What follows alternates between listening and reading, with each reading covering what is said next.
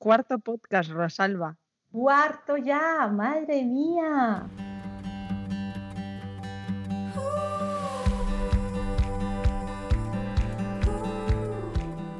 Hola amigas y bienvenidas una semana más al podcast de Somos Estupendas. Este es el cuarto podcast, sé que es muy poquito, pero yo lo siento como si lleváramos ya un año haciendo podcast. Yo creo que es la emoción eh, y las ganas que le ponemos a este proyecto, pero de verdad que mm, estoy tan ilusionada que, que de verdad lo siento como si lleváramos como 100 episodios. Así estamos escribiendo un libro con esto. Total. Bueno, en fin, esta semana vuelvo con, con Rosalba y vamos a hablar de un tema que me parece muy interesante. Hoy salimos del modo individual y lo extrapolamos al, al, proyecto de dos, a esas cosas que pasan cuando nos enamoramos y empezamos a construir una relación de amor, qué pasa con las relaciones de pareja y especialmente vamos a hablar de los problemas de comunicación en pareja. Además, bueno, como todos los temas que trabajamos en el podcast de, Somos Estupendas, es un tema que me parece lo suficientemente interesante, importante, como para, como para hablar de ello, porque hay muy poca información sobre la comunicación. Tanto es así que gran parte de los problemas que sufren las parejas es por falta de comunicación. Eh, entre ellos me incluyo. Ya lo he contado en repetidas ocasiones, pero yo acabé yendo a terapia de pareja y una de las cosas que descubrimos fue pues que la comunicación era un desastre y que todo lo que yo pensaba que era comunicarnos en realidad era que yo hablaba por los codos, pero comunicar me estaba comunicando bien poco. Ah. Así que nada, con esta introducción, Rosalba, muchas gracias por estar aquí una semana más y nada, a ver qué, nos cuentas hoy. Entonces, si quieres, Yaisa, vamos a, dividir un poquito la charla en tres partes. Eh, vamos a intentar definir con tus palabras, sin tanto tecnicismo, lo que es una pareja, la constitución de la pareja. Luego nos vamos a adentrar un poco en las crisis que se presentan en pareja, una de ellas la comunicación, pero es importante ver qué tipos de, de crisis se pueden presentar. Y luego, pues la tercera parte, como siempre, pues empezamos a mirar el qué hacer con esto de la comunicación en pareja. ¿Qué te parece? Me encanta. Me encanta además que siempre, eh, bueno, siempre, que llevamos tres, podcasts, pues yo estoy emocionadísima. El, enfoque, me, gusta este enfoque que le das de forma tan natural. Yo soy muy fan, ¿no? De que todas las personas al final somos un poco maestras y un poco alumnas. Y ahí en, puntos determinados de, de, mi vida en el que, en el que pues soy maestra y aquí me siento muy alumna. Entonces, porque siempre como que me invitas, ¿no? A esa reflexión desde, desde mi experiencia propia, no tan desde una visión profesional como la tuya. Y creo justamente que este tándem es lo que, es lo que me enamora de este podcast, no solo que, sea nuestro, sino el hecho ¿no? de, poder ofrecer visiones desde diferentes puntos. Así que yo eh, encantada de participar todo el rato. Pues muy bien, pues aquí vas a participar con la primera pregunta. Venga. ¿Qué es para ti una pareja, Yaisa? Para mí una pareja es una persona que me acompañe en el camino sin juzgarme, para mí es fundamental. Que cuando digo que me acompañe no significa que me acompañe valga lo que valga, o sea, no es en plan sea lo que sea o sea como sea, sino que, que me acompañe entendiendo también que esa persona es una persona individual con sus propias necesidades y sus propias historias y tiene que cuidar de ellas, pero que nos podamos acompañar a lo largo del camino más allá de cómo seamos como seres individuales, eh, respetándonos eh, comunicándonos, apoyándonos, mimándonos, admirándonos.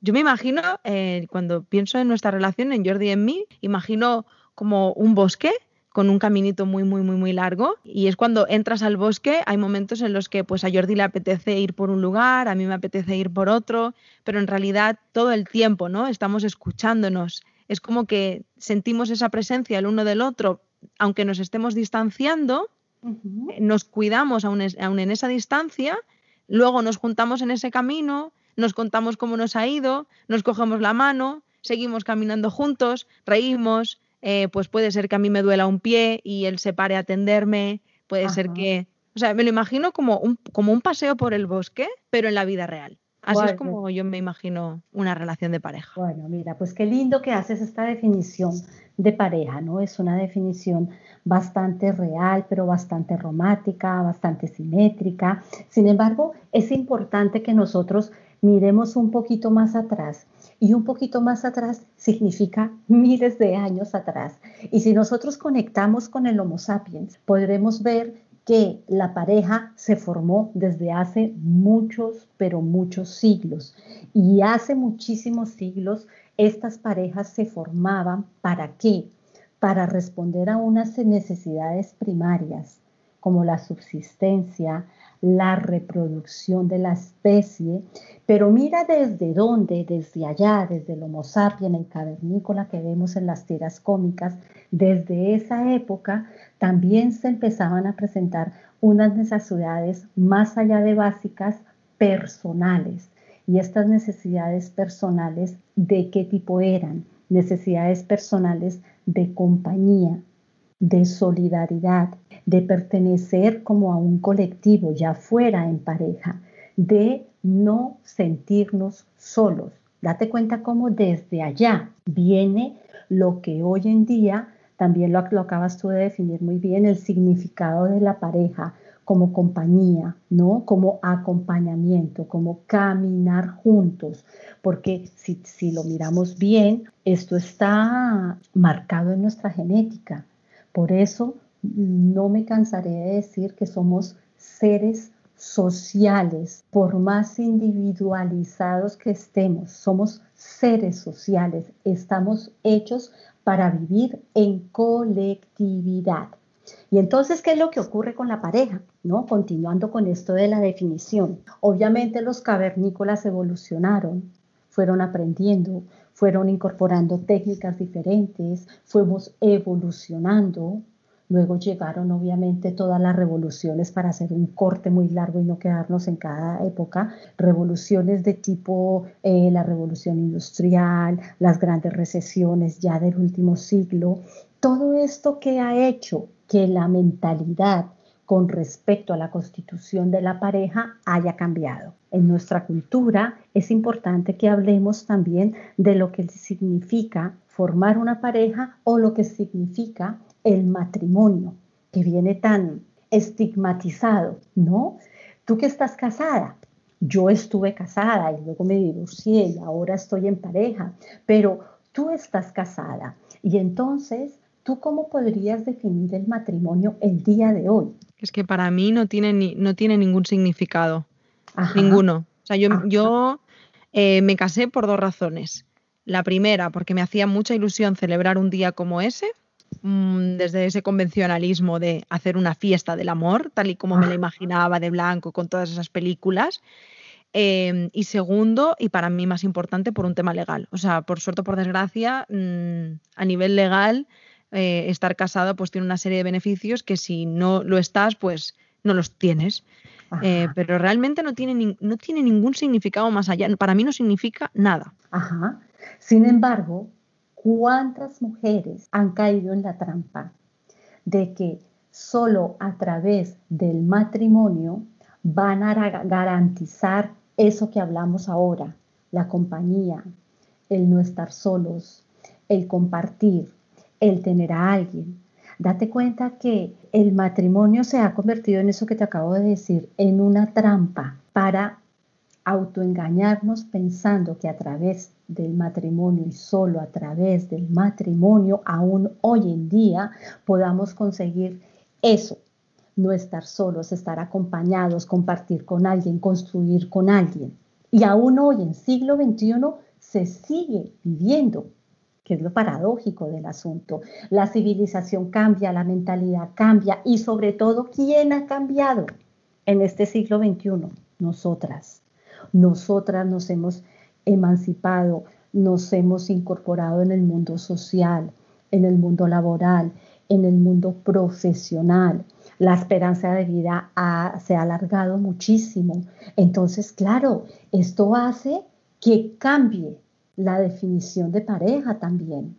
Esto hace que tengamos que empezar a replantearnos todos estos estereotipos machistas y patriarcales bajo los cuales se ha constituido la pareja durante muchas décadas. Pues no puedo estar más de acuerdo y has utilizado ya dos cosas que me, eh, bueno, igual no es el momento de decirlo ni el lugar, pero me ponen cachonda, ¿sabes? Como son patriarcado, machismo, o sea, por supuesto. Y sí creo que, que al final el matrimonio no, no lo hubiera pensado jamás de la manera que lo has dicho, lo reconozco, pero sí, sí, sí lo veo desde ese lugar. Y también entiendo, vivimos, convivimos mucho todavía con nuestras abuelas, que vienen de un sistema todavía donde, donde el patriarcado aún estaba mucho más instaurado que ahora. Entonces, el matrimonio literalmente para mí era la forma en la que, en la que tú te validabas, en la que tú tenías reconocimiento social, familiar, económico. O sea, sin tu marido, tú no eras nada. De hecho, fíjate, voy a contar una cosa que me parece muy tonta, pero es que justamente ayer me pasé. Cociné unas lentejas, las compartí en Instagram y dije que eran unas lentejas veganas porque eran con verduras. Y una chica me dijo, hace unos años, que no tantos, cuando no eh, era tan conocido, ¿no? El decir vegetariano o vegano, porque apenas existían personas veganas, a esas lentejas se le llamaban lentejas viudas. Porque ah, se entendía, claro, porque se entendía que las viudas no tenían dinero para carne y por tanto hacían lentejas de verduras.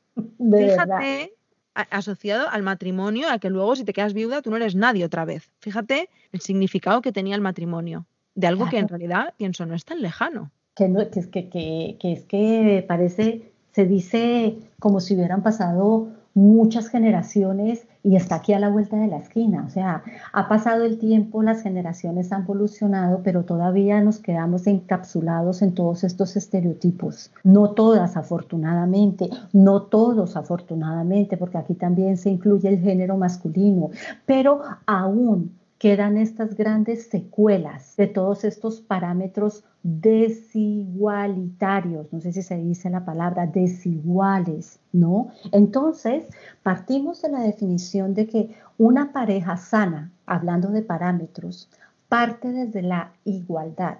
Una pareja sana parte no desde el estereotipo machista, matriarcado, patriarcado, sino parte desde la simetría y parte desde unos parámetros mucho más democráticos. Y yo, y yo diría que si una pareja nace desde estos parámetros, igualdad, simetría, democracia, libertad, es posible que esta pareja funcione y que en el momento que quieran legalizarlo porque tú lo has dicho bien, más como un papel, como un documento, como legalizarlo en términos de, de finanzas, de, de impuestos, de todo esto, el matrimonio sencillamente se convierte en un convencionalismo para legalizar algo más, pero no para constituir una pareja como antiguamente se hacía,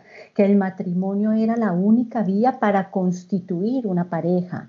Y si no estaban casados y si no iban al altar, vivían en el pecado, que me acuerdo mucho de esa frase, ¿no? Partamos de ahí para empezar a entender un poco ¿Qué pasa con las crisis? Vamos a dejar esta definición muy sencilla de una pareja sana es esto, simétrica, igualitaria, respetuosa, libre y democrática, en donde ambos son libres, ambos deciden, decide, perdona, ambos están en igualdad de condiciones para construir el proyecto de pareja. Y entonces aquí vamos a empezar a hablar de las crisis porque ¿cómo hablamos de qué vamos a mejorar si no sabemos cuáles son las crisis? ¿Qué tipos de crisis piensas tú que puede haber en una pareja? Wow, vaya pregunta. Voy a aprovechar también para decir, eh, Rosalba hoy nos va a mandar unas cuantas preguntas, todas muy interesantes, que no solo voy a responder yo, así que aquí por primera vez, creo, en lo que llamamos de podcast, hago un llamamiento a todas las que nos escucháis para que eh, utilicéis las, eh, el Instagram, por ejemplo, a, ver cómo sale este experimento. Escribidnos por Instagram en arroba somos estupendas, no hagáis trampa a escuchar todo el podcast y luego responderlas con lo que ella nos diga. No, no, no, no. Sino que eh, pensáis bien ahora vuestra respuesta, la compartís con nosotras para que también podamos ver un poco más de, feedback, no solo el mío. Y nada, que me encantaría leeros y ver qué compartís con nosotras. Dicho esto, ¿qué tipo de crisis creo a la que se enfrenta una relación para mí? Bueno, yo voy a hablar desde mi experiencia. Mira, yo creo que una de las crisis fundamentales es el mito del amor romántico y cómo nos ha dañado. Cuando yo era más jovencita, mi primer novio, me acuerdo además que era un amor, era maravilloso, todo muy bien, pero claro, yo tenía una frustración tremenda. Tuve mucha suerte, y lo digo así entre comillas, aunque no me podáis ver, porque él era el príncipe azul, era maravilloso. Él me lo compraba todo, me venía a buscar al conservatorio, me cuidaba, me protegía. Real era una princesa de Disney, pero cuando algo de esto no estaba, a mí me, creaba muchísimas dudas y una frustración tremenda porque, claro, ¿dónde está el príncipe? de el amor tal y como me lo habían enseñado y tal y como me lo habían explicado. Mi siguiente novio pues eh, encima fue una experiencia de violencia de género y ahí pude experimentar y aprender muchas cosas, a pesar de que no me alegro de las cosas horribles que nos pasan, pero sí que saqué grandes aprendizajes.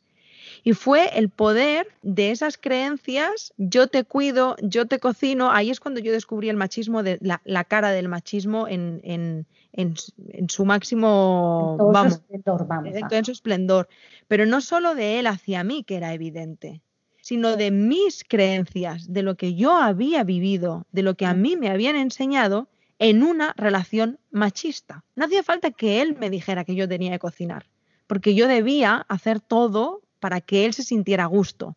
Y entonces ahí me reencontré con todas esas frases que me había dicho mi abuela de estómago lleno, hombre contento, tú dale sexo que no se irá con otra, tú mantén la casa limpia, que no sé qué, o sea, era todo, de verdad, era como la, la, cenicienta, pero destronada, ahora de servir y servir y servir más. O sea, era, yo era la sirvienta de mi marido, ¿no? Para que nos entendamos. Y luego viene la tercera y última relación por el momento, que era, aparte de arrastrar todas estas creencias que he ido arrastrando desde la infancia y con mi experiencia de relaciones que nunca nadie me había dicho lo contrario, pues yo las seguía ahí arrastrando, pero ya empezaba a darme cuenta que había cosas que no me cuadraban. Y entonces vinieron otro tipo de conflictos. Y en esta tercera relación, que yo la considero más, más madura o más adulta también porque soy más mayor, la he vivido desde otro lugar, uno de los grandes conflictos ha sido no sanar individualmente y entender que la relación es una fusión de, dos personas. Crisis número uno a la que nos hemos, eh, a la que, a la que me, he enfrentado. No puedo buscar fuera lo que yo no puedo darme dentro. Yo vengo con mi mochila, con mis historias y me tengo que encargar yo de mis cosas. No me las puede dar Jordi. Eh, segunda crisis a la que nos hemos enfrentado, esperar de, yo esperar de él, de lo que significa el amor. Es que una vez más se repiten las creencias e historias. Y tercera, y, muy importante porque no, no la diría solo como única, sino que es que ha tenido relación con todo lo demás, eh, la comunicación. Muchísimas cosas nos hubiéramos ahorrado, bueno, y nos seguiríamos ahorrando, que no me voy a ir yo ahora de la reina de la comunicación, ni muchísimo menos. Ok, mira que lo has dicho muy bien. Eh, vamos a empezar a organizar un poco eso de las crisis. Está perfecto lo que has dicho porque es justo lo que vamos a abordar. Hay unas crisis que podríamos llamar crisis en su origen, Jaisa. Y en su origen tienen que ver un poco con, los con las expectativas de la vida en pareja, que tú también ya lo has dicho, que lo has vivido. La manera, lo que nosotros esperamos de esa vida en pareja, constituyes una pareja, por eso hablamos de crisis en su origen.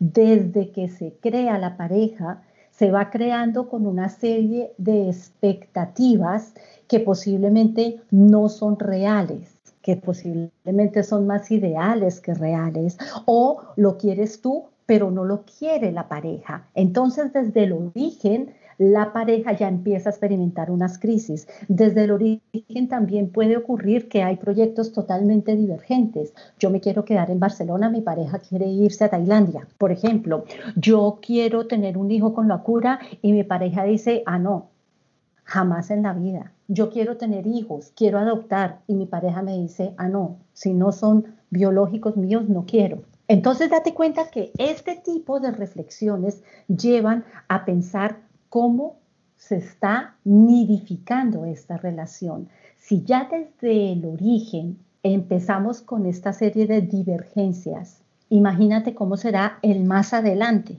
Si ya desde que empieza, empieza así, con la pata coja, como digo yo, ¿Cómo haces tú para negociar, por ejemplo, la maternidad o la paternidad? Si uno quiere y el otro no, desde el origen. ¿Cómo negocias también con las diferencias importantes de edad que puede haber? En que llega un momento en que si tienes tu pareja que es 20 o 25 años, que yo no lo castigo ni lo censuro para nada, pero que esta diferencia también puede ser que la constitución de la pareja haga que las expectativas sean diferentes. Entonces, es importante que nosotros nos sentemos a pensar cuando hay una crisis de pareja, en, primero, es que esta crisis viene desde el origen. Es la primera reflexión que debemos de hacernos es que la crisis viene desde el origen porque eso ya te da respuestas hacia dónde puede ir la relación. Esa sería una. Hay otro tipo de crisis, Yaisa, y es la crisis que ocurre en el ciclo vital, en el ciclo vital de la relación. ¿Qué es el ciclo vital? Entonces ya tiene que ver con nuestro ciclo vital. Imagínate las crisis que aparecen cuando llegan los hijos o cuando empieza la maternidad porque es que hace parte de la crisis vital, hace parte del ciclo vital eh, un embarazo, deseado o no deseado, hace parte del ciclo vital la esterilidad, la adopción. Date cuenta que hablamos de la vida, de la continuidad de la vida, pero ahora ya no solamente es una crisis en el ciclo vital en cuanto a la procreación, porque dirás, ahora solo estoy hablando de los hijos, de la familia, de, si adoptamos, de si no puedo concebir, etcétera, resulta que también hay una crisis en el ciclo vital a nivel más personal. Imagínate una crisis profesional. Imagínate que no puedes construir tu proyecto personal. Eso también hace parte de tu ciclo vital. ¿Cómo lo estás viviendo con tu pareja? Ahora imagínate otra cosa, una enfermedad, por ejemplo. ¿Cómo vives la enfermedad en la pareja?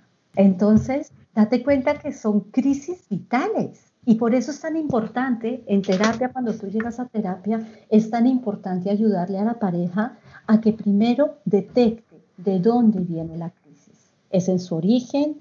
¿Forma parte del ciclo vital? ¿O hace parte de este tercer grupo que es en el ciclo relacional. Y aquí de lo que vamos a hablar. Cuando hablamos de las crisis en el ciclo relacional, en el ciclo relacional, Yaisa, tenemos que hablar obviamente del amor, lo que ocurre en esa relación.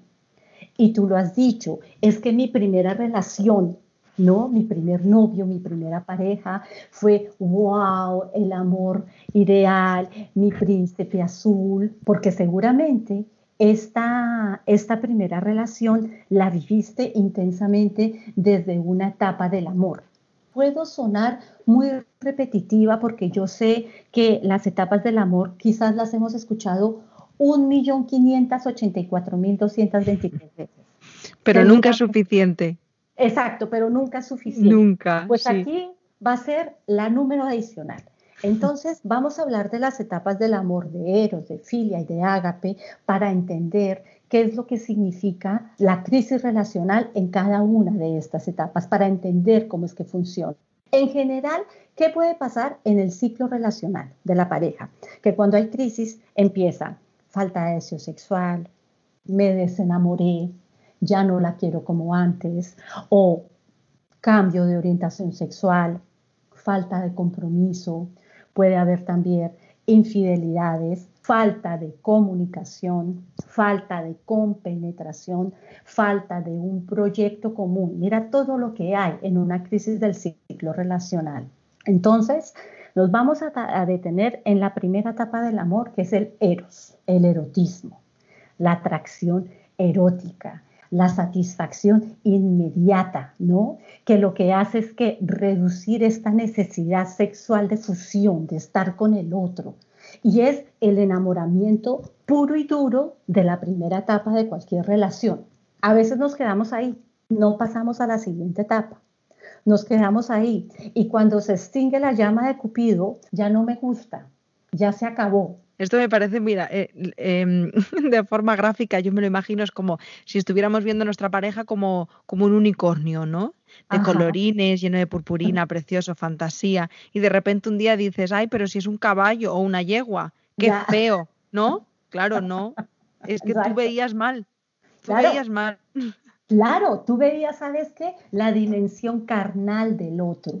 Y lo digo carnal porque mira, sería buenísimo, y es verdad que la voy a volver a ver, nueve semanas y media. Este film que es el clásico de los clásicos. Es el hito, hito sensual del amor que está limitado únicamente a la experiencia sensorial, el sentir al otro, el estar con el otro, el explorar al otro, erotismo puro y duro, totalmente desconectado del significado real del amor. También hay dentro de este eros, de esta etapa pasional, también existe esta etapa romántica. Y aquí es donde hablamos de nuestra famosa media naranja, ¿no? ahí es donde empezamos a hablar, encontré mi alma gemela. Finalmente encontré mi media naranja. Ay, por fin, lo que me hacía falta, porque es que lo he escuchado todavía decir hoy. Por fin encontré lo que me hacía falta. Imagínate, ya estás empezando una relación desde el déficit más grande y te sientes realizado, te sientes completo. No sé si tú conoces el resumen de del banquete de Platón, del recito este que hace Aristófanes, donde explica claramente de dónde surgió la media naranja. Si quieres, te leo un pequeñito fragmento. Allá vamos, claro que sí. Pues allá vamos. Resulta que hay un escrito de Platón que es el banquete de Platón. Y, el, y Platón, como era un gran filósofo, que era lo que este tío hacía, muy inteligente, muy filósofo, muy hablador, reunió a todos los filósofos de la época a un gran banquete y en ese gran banquete puso un tema en debate. Y el tema era el amor. Y entonces Aristófanes, que era uno de estos, de estos filósofos, decidió recrear una historia con respecto al amor para explicar lo que él pensaba del amor. Y entonces se lo voy a leer porque narra exactamente lo que pasa en Eros. Hace mucho tiempo los humanos eran grandes y poderosas criaturas, con dos cabezas, cuatro pies, cuatro brazos y dos órganos sexuales. Estas criaturas, con doble cara, eran de tres tipos. Había combinaciones hombre-hombre, nacidas del sol. Había combinaciones mujer-mujer, nacidas de la tierra. Finalmente, había combinaciones hombre-mujer. Estas habían nacido de la luna, como es obvio. Miraban a todos lados y caminaban por la tierra completos, satisfechos y felices. Pero los dioses se preocuparon porque los humanos tenían demasiada fuerza y eran demasiado arrogantes e inclusive intentaron subir hasta el cielo para tocar a los dioses. Entonces Zeus y los demás dioses deliberaron sobre qué debían hacer. Así fue como decidieron partirlos en dos mitades. Y fue así como añorando cada uno su propia mitad, se juntaban con ella y rodeándose con las manos y entrelazándose unos con otros, deseosos de unirse en una sola naturaleza, morían de hambre y de absoluta inacción, por no querer hacer nada separados unos de otros. Este es el resumen chiquitín, chiquitín, chiquitín de lo que significa el mito de la media naranja. Me ha gustado mucho, ¿eh, Rosalba? Es súper lindo. No, no, lo, conocía, ¿eh? ¿No lo conocías? Es precioso. Es esto. De allí nació la media naranja. Y alguien, yo no sé quién, se le ocurrió sacar el banquete de Platón, leerlo y decir, es verdad, ahora lo entiendo todo. Y me imagino que en la época empezó a promulgarlo y esto se empezó a reproducir como una plaga y empezamos a creer que el amor era eso, era fusional, era pasional, era ideal, era exclusivo, ¿no? Era narcisista, porque eso requiere de un egoísmo enorme. Pues figúrate que dentro de las crisis relacionales, muchas crisis se producen porque nos quedamos encapsulados aquí, pero no de cara a que estemos cambiando de relación y de relación en relación, sino que no podemos entender el amor de otra manera, que no sea aquí. Entonces, en el momento que ya no hay deseo sexual, se acaba la pareja. En el momento en que ya no siento la misma pasión, es que mi pareja ya no me quiere. En el momento en que, por ejemplo, llegan los hijos y ya no me siento exclusivo, entonces es que ya la pareja no sirve para nada. Es una pareja estéril. Muchas parejas tienen una crisis porque no salen de aquí, porque se quedan, como yo lo digo, enamoradas del amor, sabiendo que sencillamente Eros es una etapa que puede llegar de primeras como en segundo, como en tercer nivel. Puede llegar, llega y desaparece y puede volver a aparecer de manera un poco más sensata, digámoslo así, pero no podemos vivir aquí. No podemos vivir porque primero físicamente es imposible. El desgaste de esta primera etapa del amor es absoluto. Y para ello tienes que ver la película Nueve Semanas y Media, que es como el referente que se me viene en la cabeza, para que veas el desgaste tan grande que viven desde esta primera etapa del amor. Porque así es. ¿Qué ocurre cuando tú decides pasar a la siguiente etapa del amor, a la filia? ¿Qué quiere decir que decides? Porque tú te puedes quedar aquí en el enamoramiento y empezar a rebelarte, empezar a exigir, empezar a pedir o dejar la relación porque quieres seguir sintiendo lo mismo o de una manera mucho más autónoma y responsabilizándote también de ti, de tu proyecto de vida, decidir, mira, esta persona vale la pena, le quiero apostar. Apostar significa dar un paso adelante conocer más a la persona. Y tú también lo has vivido, por ejemplo, con tu pareja, con Jordi, ¿no? Que tanto tú como Jordi apostaron por la pareja, pasaron del eros con todo y lo funcional que haya podido ser, decidieron pasar a la siguiente etapa, a este amor correspondido, a la construcción de una amistad de pareja que es tan difícil, ¿no? A esta invitación que tú le haces al otro en que venga a tu mundo y lo conozca. Es decirle al otro, yo te invito a ti a que hagas parte de mi mundo, pero es mi mundo, puedes venir. Entonces imagínate lo bonito, porque la filia, ¿qué significa? Que cuando tú llegas aquí, empiezas a conocer a la persona realmente. La empiezas a admirar también y empiezas a darte cuenta de lo que no te gusta, empiezas a crear un respeto, el diálogo cambia, la simpatía, esta, esta empatía, esta alegría que te da el poder compartir con el otro.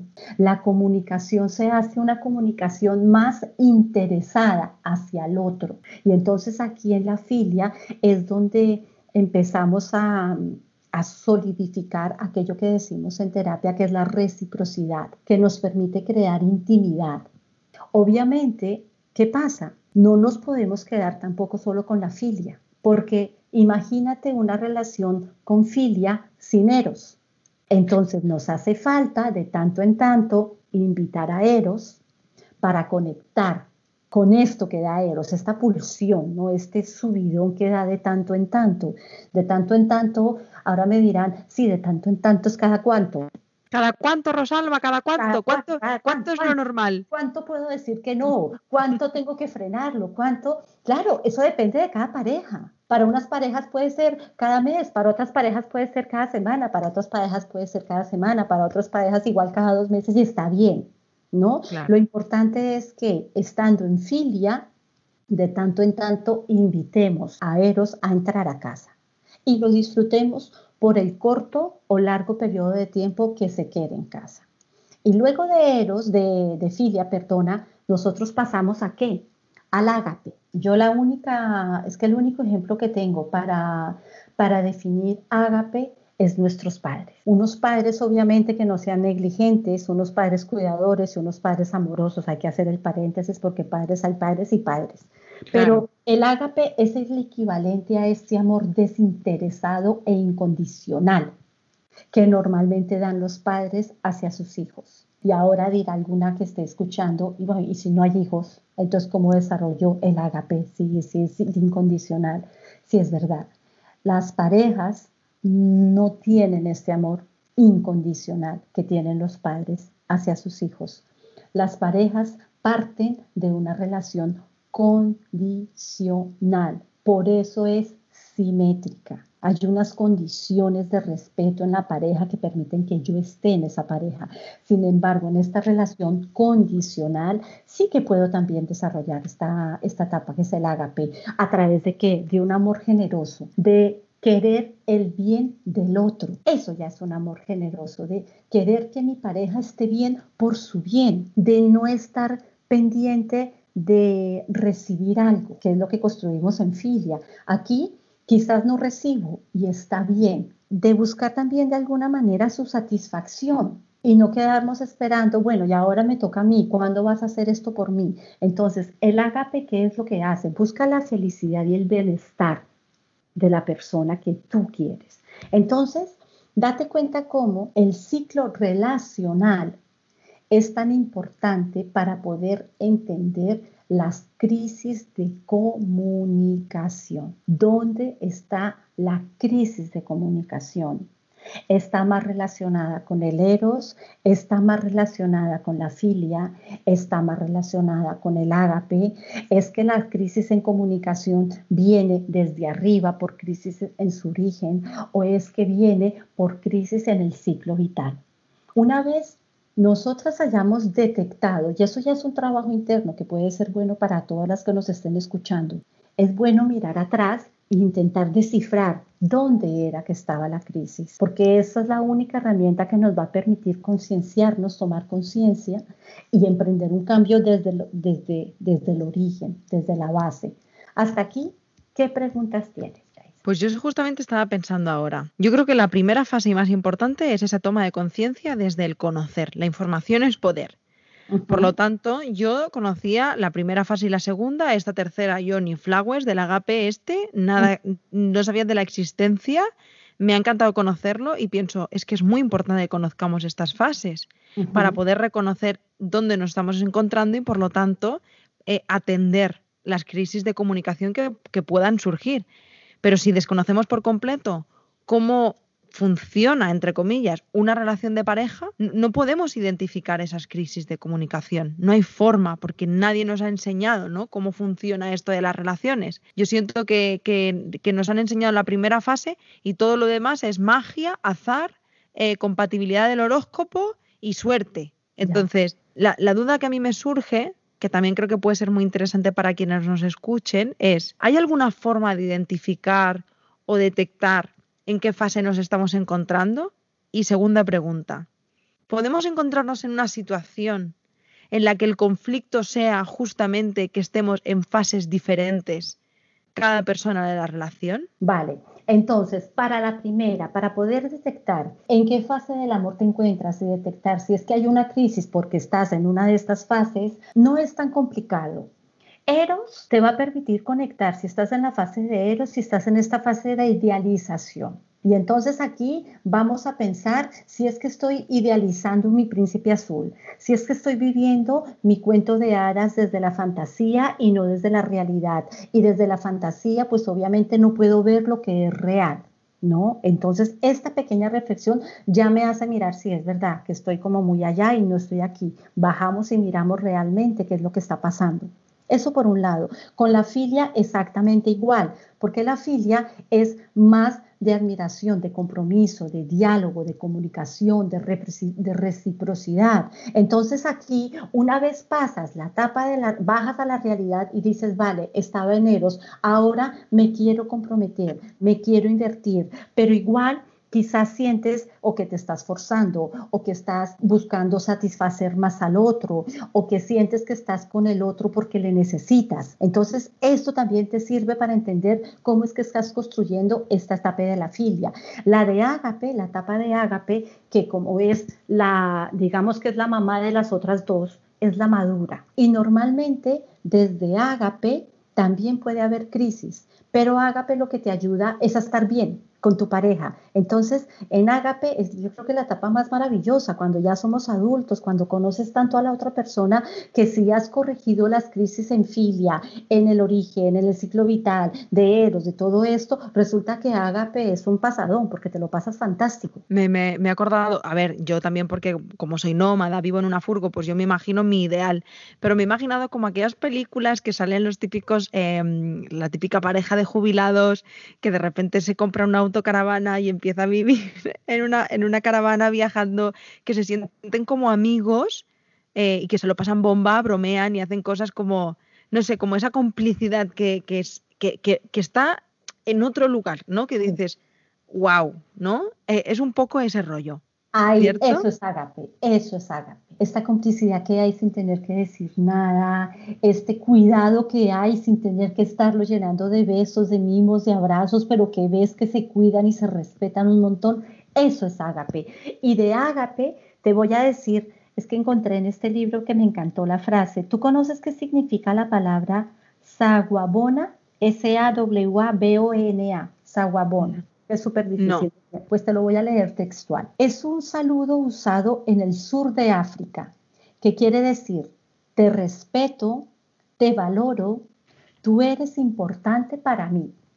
A lo cual, como respuesta, las personas contestan chikova, que significa, entonces yo existo para ti. Y es precioso, me encanta, me encanta porque esto es una pareja. Pero para llegar allí, ¿cómo puedes respetar, valorar y darle importancia a otra persona si ni te respetas, ni te valoras, ni te das la importancia que tú mereces. Esa era mi tercera pregunta. ¿Se puede llegar a tener una relación saludable donde la comunicación fluya, donde todo sea maravilloso, pasar por estas tres fases y, llegar a este momento, ¿no? De comprarnos una autocaravana y bailar rock and roll y que solo nosotros nos entendamos y que todo sea fantasía, e, el agape este y todo maravilloso, sin que tú te hayas dado a lo largo de todo este ciclo vital amor y hayas rellenado esas carencias sobre ti misma?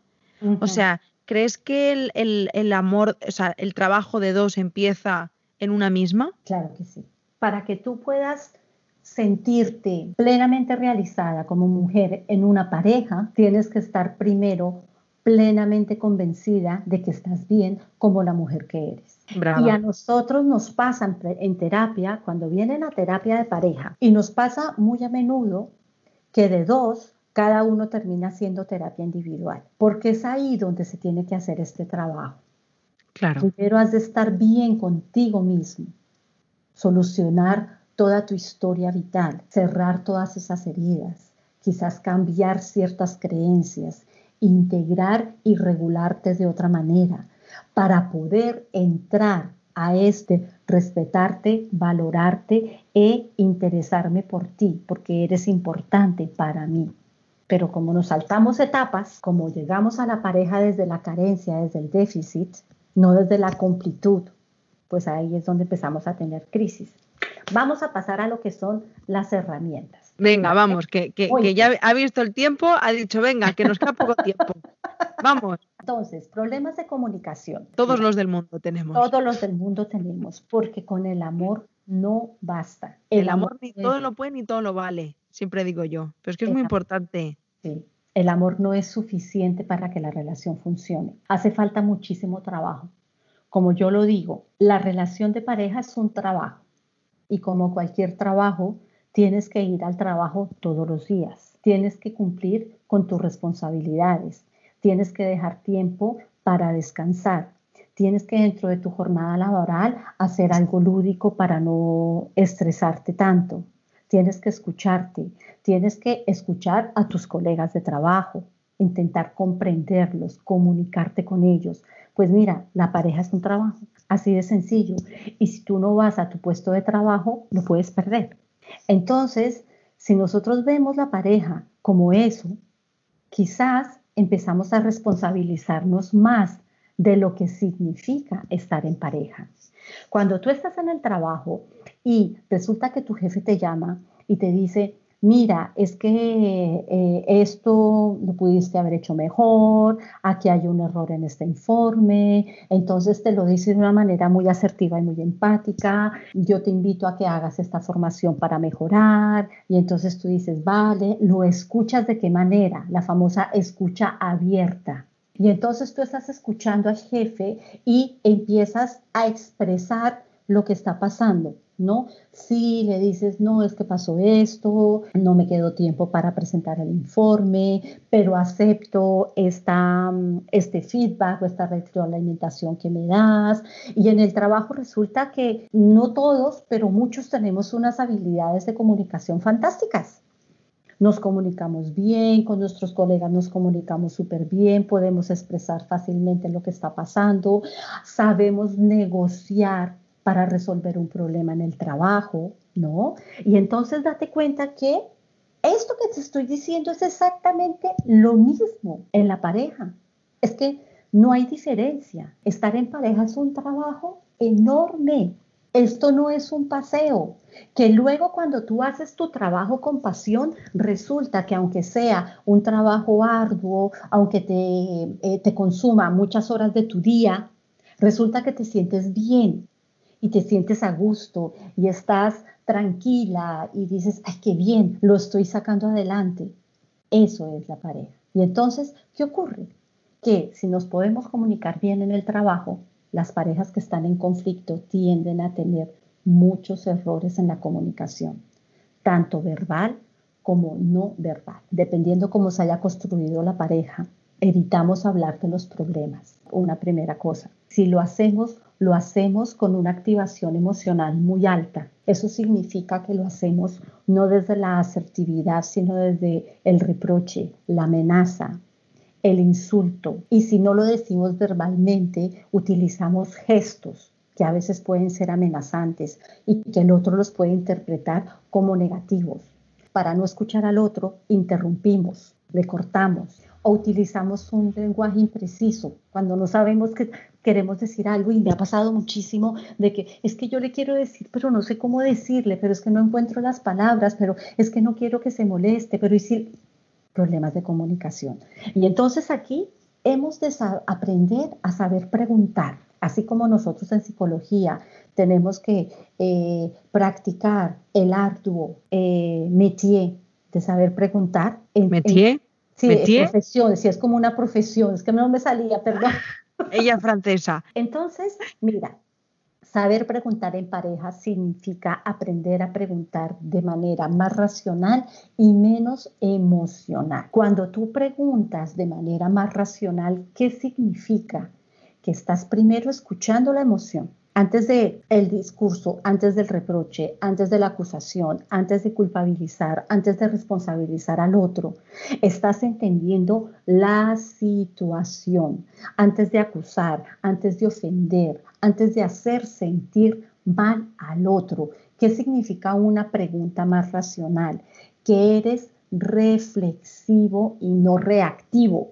Dos mundos totalmente paralelos. Una persona reactiva es una bomba de dinamita que actúa desde el impulso, que no piensa lo que dice, que no tiene quizás, no ha podido, no tiene los recursos para gestionar correctamente sus emociones. Podríamos decir que hay una inmadurez emocional, puede ser. También podríamos decir que es el niño pequeño que habla en esas disputas. Y yo lo veo mucho en pareja. Cuando las parejas discuten, son dos niños pequeños en cuerpo grande que discuten. Los dos quieren tener la razón, los dos se cortan, los dos manotean, los dos alzan la voz. Niños pequeños, totalmente reactivos. Cuando nosotros somos reflexivos, ¿qué significa? Que yo tomo conciencia de lo que estoy haciendo, que adquiero una posición mucho más neutral, que dejo de ser tan egoísta, ¿no? De pensar solo en mí. Si este es mi trabajo y estoy en un trabajo de dos, pues quizás los dos somos corresponsables en lo que está pasando. Ni culpable el uno ni culpable el otro. hablamos de responsabilidad compartida, esta famosa corresponsabilidad en pareja. Quizás yo también estoy haciendo algo que hace sentir a mi pareja de esta manera, no es que el otro me esté atacando. Entonces, Aquí la invitación sería aprender a canalizar estos brotes de dinamita que salen de tanto en tanto, aprenderlas a canalizar. ¿Y cómo las canalizamos? A través de la respiración, contando hasta un millón si es el caso. No responder desde el impulso significa tomar conciencia de cómo estoy respondiendo yo en el momento. Es un trabajo que no es fácil de realizar. Este debe ser mucho más reflexivo, porque implica que tú tienes que estar consciente de lo que estás haciendo. Pero es un trabajo que al comienzo puede costar un poco, porque me tengo que estar revisando, porque ahora ya tuve un pronto y ahora voy a volver a explotar y ahora tengo que frenarme porque tengo que escucharme, porque Rosalba dijo que tengo que frenarme, porque tengo que parar, porque tengo que respirar. Y entonces, al, al comienzo es agobio, porque es algo nuevo que estás aprendiendo, pero en la medida que lo vas aprendiendo, lo vas integrando, lo vas procesando, este niño pequeño se calma, empiezas a ser maduro emocionalmente, ya no eres tan impulsivo, empiezas realmente a conectar mejor con tus emociones y de esta manera, ¿qué ocurre? Que dejamos la batalla de esta lucha de poder en la que las parejas normalmente se sientan y no dan el brazo a torcer. Y resulta que cuando yo entro en una lucha de poder en pareja, lo que no entienden las parejas es que el solo hecho de entrar ya está haciendo que los dos estén perdiendo. Aquí no gana ninguno. Claro, porque además es que es justo lo que iba a decir. Si lo piensas objetivamente o lo ves desde un punto objetivo o lo piensas con conciencia, piensas, qué ridículo, ¿no? Si al final no vamos a llegar a ningún sitio. No, no, no es que no vayamos a sacar nada bueno de esto, es que no vamos a llegar a nada, ni bueno ni malo, es que no vamos a llegar a ningún lugar, porque no, no nos estamos entendiendo, ni nos estamos escuchando, ni nos estamos comunicando, ni estamos haciendo nada. Claro, Yaisa, claro. ¿Y qué es lo que ocurre con este pulso, con esa lucha de poder? Que resulta que hay una distribución desigual de poder. Por eso hablamos de déficit o carencia. Resulta que cuando tú te unes en pareja con alguien, tú aportas lo bueno que tienes, tus cualidades, tus virtudes, tus habilidades, tus competencias, tu personalidad, tu emocionalidad, tú aportas todo eso, pero resulta que también aportas las carencias a la relación. Y eso la gente no se lo plantea. Eso también hace parte del aporte que tú das a la relación. Entonces, si tú tienes muchas carencias, esas carencias también forman parte de la relación. O sea que eso significa que, pues que entre más carencias, más déficit, entre más déficit, más desigualdad, entre más sientas que te hace falta a ti algo, el otro va a tener más que aguantar el peso de eso que sientes tú que te hace falta a ti, pero que el otro te da. Y hace que qué? Que obviamente se pierde el equilibrio. ¿Y qué es lo que hace? Pues que este equilibrio hace que a veces el otro siente que no puede más empieza esta escalada de violencia de alguna manera para recuperar un poco su equilibrio. Y el otro que cree que le está dando algo a su pareja, dice, no, no, no, yo de aquí no me bajo porque luego ¿qué hago? Date cuenta que puede haber relaciones de simetría igualitarias, simétricas en todo el sentido de la palabra, complementarias en el que aportan ambos miembros de la pareja, aportan y nutren la relación una relación simétrica complementaria es lo ideal. Imagínate, Yaisa, que hay relaciones simétricas deficitarias. Calcula tú, el déficit en ambos es tan grande que hace que haya una igualdad desde el déficit. Y son estas parejas que eh, lo llamamos en el lenguaje coloquial, estas parejas tóxicas que no avanzan, que se agreden todo el tiempo, que no se comunican y que la gente no entiende, pero es que ¿por qué siguen juntos? Si es que esto no llega a ningún norte, esto no va a llegar a ningún camino y siguen juntos, porque han construido una relación simétrica desde la carencia, desde el déficit, con lo cual una relación que nunca se va a nutrir. Lo ideal en una relación, Yaisa, siempre será la simetría con complementariedad, desde una postura mucho más autónoma. Y ahí volvemos a lo que dijimos hace unos minutos. Primero he de estar bien conmigo. Primero he de haber sanado todas estas heridas para poderme unir en una pareja a una pareja desde la simetría y desde la complementariedad, en donde yo reconozco la existencia de la otra persona. en donde yo le doy importancia a la otra persona. Yo soy tan importante y tan válido como tú. Tu vida es tan válida como la mía. Igualdad y complementariedad.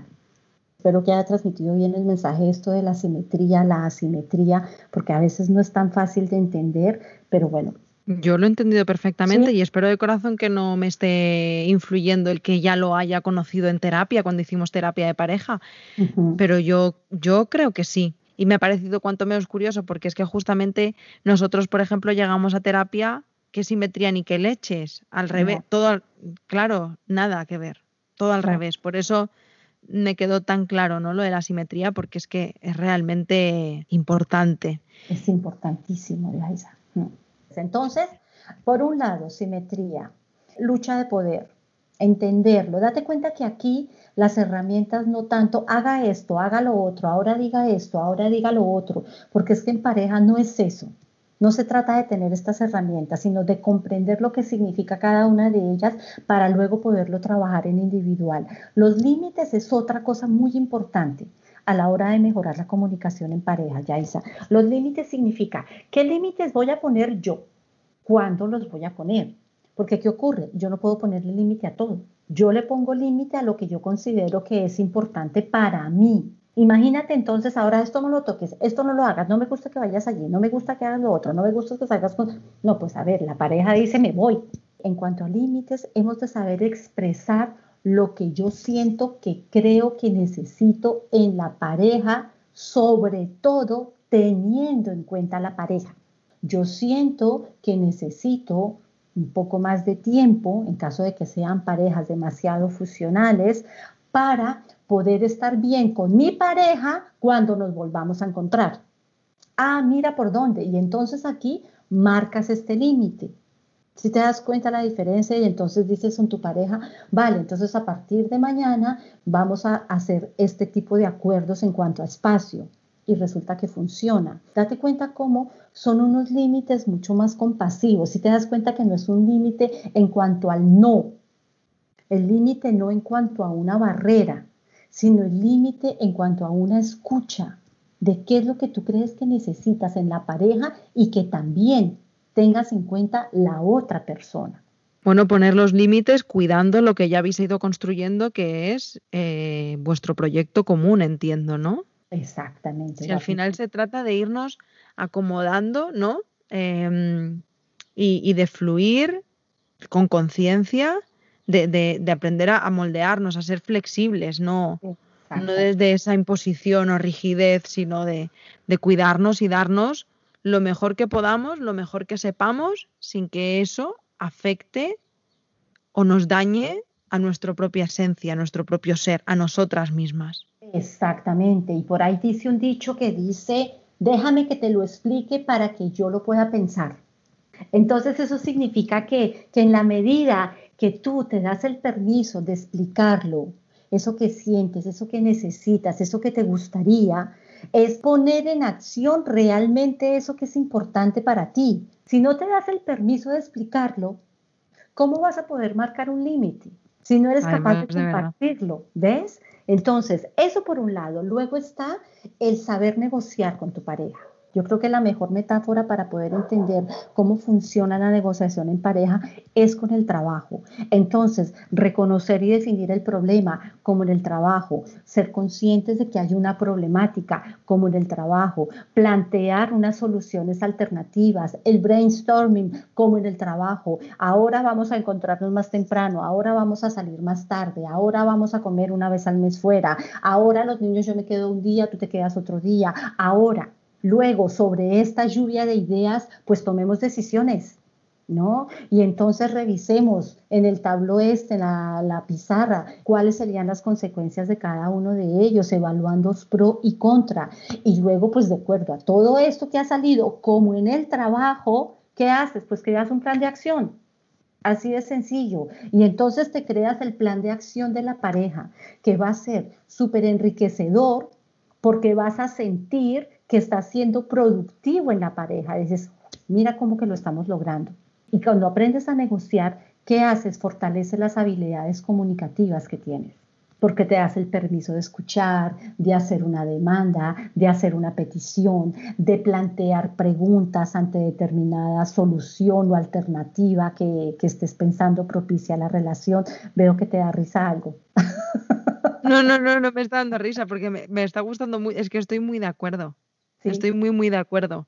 Y me gusta mucho esta comparativa de trabajo porque creo que se puede entender muy bien. Yo lo estoy entendiendo muy bien de trabajo pareja, porque además yo insisto mucho en que pues la relación es un trabajo, hay que trabajársela. Así que el único tip que yo daría el día de hoy es en pareja los absolutismos, las generalizaciones son, son un, un golpe duro para la pareja, son, envenenan la relación siempre, nunca, todo el tiempo, ¿no? Estas generalizaciones en las que caemos automáticamente, siempre haces lo mismo, nunca haces tal cosa, ahora ya estás con lo mismo de siempre. Entonces aquí el único tip que daría es, cuando vuelva a ocurrir eso, centraros en eso que está ocurriendo en ese momento, ¿no? Y entonces le dices a tu pareja, mira, hoy estás haciendo esto, me gustaría que lo hicieras de otra manera. Es que claro, hoy ya no estoy generalizándolo, no lo estoy etiquetando a que siempre hace lo mismo, ¿no? Y hablando sobre todo en primera persona, sin acusar al otro. No es fácil, esto no es fácil, por eso te digo que dar tips para una relación de pareja puede caer uno fácilmente en la trampa de, los consejos cuando te vas a tomar un café con amiga. Por eso, están, por eso hay que tomarlo con, con muchas pinzas. Si has logrado entender la lucha y si decides bajar las armas, si has logrado entender que, la, que una escucha abierta es una escucha asertiva, si has logrado entender que, que primero has de trabajarte tú antes de pretender trabajar eh, la pareja y si has puesto en práctica el, el maravilloso arte de negociar en pareja, entonces ya queda lo positivo. Y lo positivo es volver a conectar con Eros, del que hablamos hace un rato. ¿No? Entonces, volver a conectar con las caricias positivas, con la reconocimiento de la existencia del otro, con reconocer lo que el otro hace para tu bien, con estos abrazos que das de corazón, con, con el cambio de tu gestualidad cuando estás en pareja, que se te ilumina el rostro, que, que sonríes cuando lo tienes cerca, con la verbalización de lo importante que es la pareja y por qué no utilizar la escritura, por ejemplo, para enviar un mensaje, para decir un te quiero, para enviar una postal, para yo qué sé, ¿no? O sea, caricias positivas hay 50 mil maneras de hacerlas, pero esto no se hace si todo lo anterior no está bien trabajado, porque si no se convierten en pañitos como tiritas que pone sobre heridas que no están cerradas y que no van a conducir a nada. Peor aún, hacen algunas veces que la herida crezca más y el dolor sea más grande. ¿Qué le dirías a aquellas personas que estarán pensando? Pero es que si tenemos como que programar o si tenemos como que, em, bueno, pues poner un calendario como hoy tiras la basura, mañana, eh, te toca el baño y a ti te toca fregar los platos, ¿no se pierde la magia de la relación? Claro, pero es que ahí lo que tenemos que ver es cuál es la magia de la relación, que el otro intuya lo que tú quieres o necesitas. Porque entonces la magia yo la veo así. Sería mágico si yo digo, ahora quiero que mi pareja me traiga un té y que sea un té verde y no un té blanco. Y de repente se abre la puerta y mi pareja me trae un té y yo digo, wow, aquí es la magia. ¿No? Porque ha logrado entender, escuchar lo que yo quería. Date cuenta que en esa trampa caemos, de que es que pensamos que el otro nos conoce tanto que ya puede meterse aquí en nuestra cabeza, leer y además de leer, interpretar, que aún es más complicado, ¿no? Interpretar lo que yo quiero, lo que yo necesito. Entonces, ¿qué ocurre? Nada más lejos de la realidad, Yaisa. Aprender a negociar significa todo lo contrario, significa recuperar la magia de lo que es este trabajo de estar en pareja. Significa sencillamente ponerle un orden y disfrutar de ese orden y de esas acciones que has decidido emprender en pareja. Significa tener esta sintonía. La pareja es un radio que en la medida en que ambos estén sintonizados, resulta que ambos escuchan la misma música. Pero eso qué significa? Que para sintonizar el radio como se hacía hace, hace muchos años, tienes que mover esta bolita, esta pelotita que hay en los radios transistores antiguos y lentamente ir buscando la emisora correcta. ¡Ay, aquí está la misma! Déjala, déjala y escuchamos la misma música. Cada uno tiene que sintonizarlo. Entonces, cuando queramos estar en sintonía, pues debemos compartir la sintonía que queremos compartir con la pareja. ¿Ves? Entonces, nada, la magia no se va a perder. La magia va a estar, pero va a ser una magia real que van a ir construyendo juntos, acompañándose los dos. Y pues eso sí, eso sí es mágico. Ahí es donde está la magia realmente. Entonces, definitivamente, damos eh, por sentado y por concluido que la magia es la comunicación. Ahí es donde verdaderamente se hace la magia pues eh, Rosalba, muchísimas gracias. Me ha gustado mucho, mucho, mucho este podcast. Creo que, aunque sea el cuarto, podemos dar, eh, ya hemos ganado el premio al podcast más largo de todo Spotify. Madre mía, yo creo que sí. bueno, mira, yo encantadísima de la vida de seguir participando en estos podcasts eternos. Lo vamos a dejar aquí.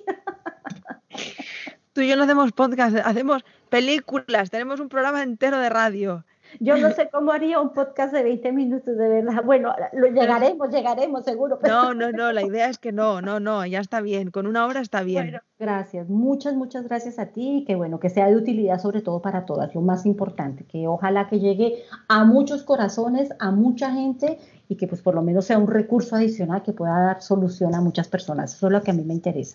Pues yo lo mismo, espero de corazón que os haya gustado a todas las que hayáis escuchado este podcast y aprovecho también para agradeceros que si y, para deciros ¿no? que si, si os ha gustado este podcast y conocéis a alguien cercana que, le pueda ir bien escucharnos, sería maravilloso que, que pudierais compartirlo y que le hicierais llegar esta información porque al final tenemos tan poquita información sobre las relaciones, toda cuanto sea, por poquito que sea, bienvenida es.